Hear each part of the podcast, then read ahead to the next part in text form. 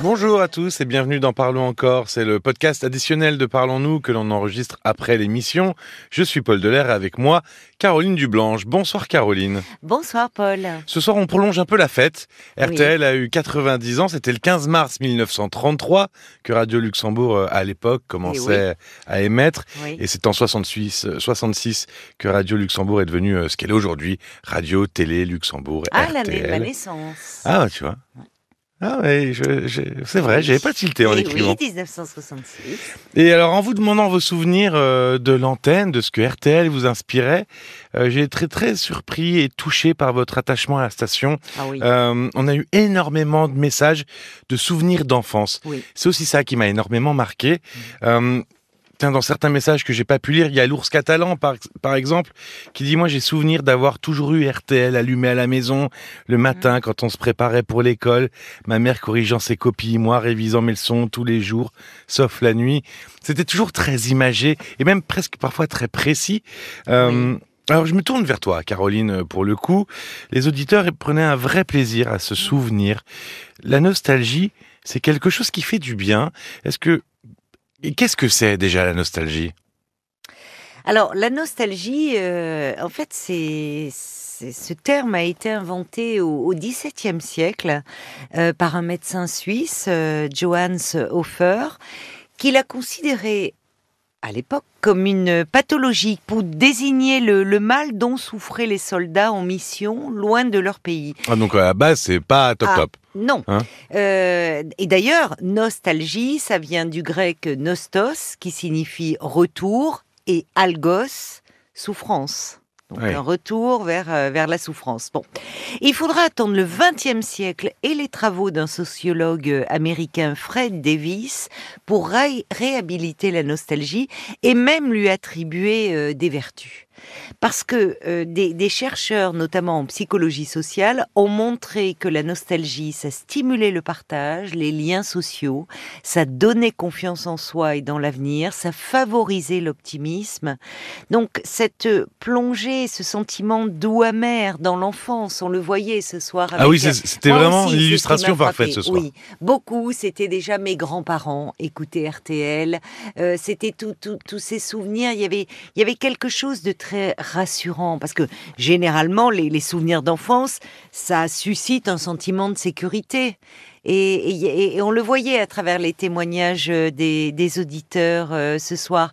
Mais on sait par exemple qu'auprès de patients atteints de la maladie d'Alzheimer, à travers des ateliers mémoire où on les amène euh, à parler du métier qu'ils exerçaient, euh, on, les, amène à parler de, euh, de leur enfance, des chansons qu'ils ont aimées. euh, et tout de suite, les visages s'illuminent. Il y a, quelque chose de, un, véritable plaisir à partager, à transmettre. On sait que ça peut valoriser l'estime de soi. On y a beaucoup recours. Donc cette plongée, ce retour vers le passé qui encore aujourd'hui peut être associé euh, à de la mélancolie, peut avoir en fait quelque chose de très, de très positif. Alors, tu parles de mélancolie. Euh, c- C'est marrant parce que on entend beaucoup ce mot euh, dans le langage courant. Oui, Euh, on associe même très souvent nostalgie, mélancolie. On dit C'est un peu la même chose. oui. Est-ce que c'est vraiment la même chose? Et non, parce que la nostalgie, c'est une, c'est une émotion qui est transitoire. La, la mélancolie, elle va s'inscrire dans la durée, et, et, euh, enfin, il y a, il y a quelque chose qui serait bloqué euh, dans, dans le passé. De plus profond même. Ah oui, de plus profond. euh. Alors que là, dans la nostalgie qui peut être provoquée par euh, une odeur, hein, un parfum, c'est la petite Madeleine de Proust. Et c'est ça, on la connaît tous cette expression, hein, la Madeleine oui. de Proust. Mais c'est le riz au lait de sa grand-mère, c'est euh, c'est toutes ces petites douceurs, enfin, dans, euh, extrêmement régressives, qui nous font replonger. C'est un objet. Euh, le, le côté vintage de certains objets qui nous ramènent tout de suite tout un tas de, de, de souvenirs, de sensations, euh, d'émotions. Et, et ces souvenirs, bah, souvent dans des, dans des moments difficiles de notre vie, euh, bah, ça, en fait, ça, nous permet de mieux affronter le, présent. Parce qu'au fond, il nous enracine dans une histoire, dans une continuité.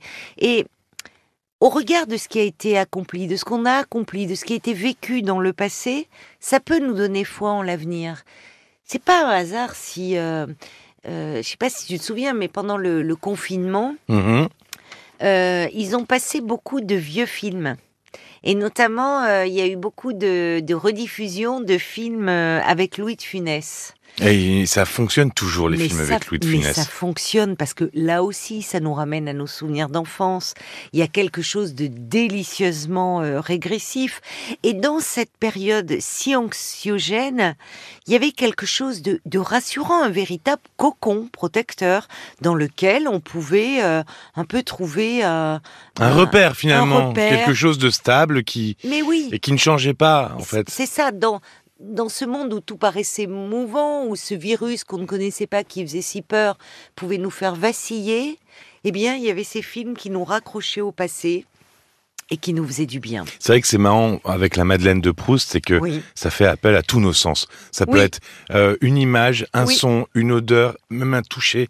Ça, peut- ça peut être vraiment, c'est en, en une fraction de seconde, on peut se retrouver euh, là où on a été à un moment dans notre enfance. Mais la nostalgie, c'est avant tout, euh, oui, une expérience sensorielle. Et on Et- le voit à travers la radio, à travers ces voix qui ont marqué, qui nous ont marqué, Exactement. qui nous ont accompagnés, les jingles que euh, qu'a diffusé Marc. Marc, Ah, tout de suite une musique, hop, on identifiait l'émission qui allait avec.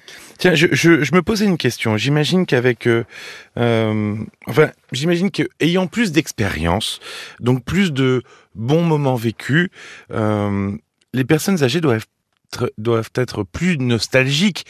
Euh, parce qu'elles ont plus de raisons de repenser à des bons Oui. moments, euh, étant plus âgées. C'est- le cas. Le c'était mieux avant aussi. On, on peut l'entendre. Oui.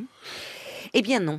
En fait, contrairement à une idée reçue, euh, la nostalgie n'est pas l'apanage du grand âge.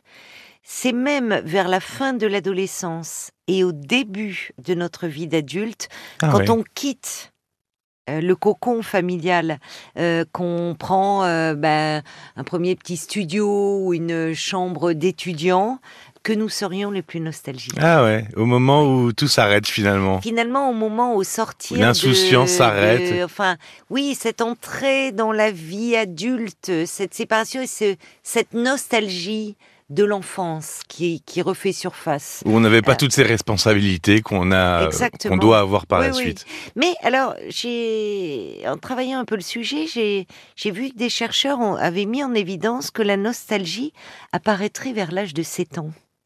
Ah oui, Ce qui est curieux, hein. ce qui est très tôt. Bah oui, parce qu'on se dit, euh, justement, c'est un âge où tout l'avenir est devant soi. On peut comprendre que des Mhm. personnes âgées se, soient, soient plus nostalgiques parce que l'avenir se rétrécit. se- Mais en fait, euh, il semblerait que ça apparaisse euh, assez tôt, euh, dès l'âge de, de 7 ans. euh, ouais, chez- chez C'est très enfants. étonnant, effectivement.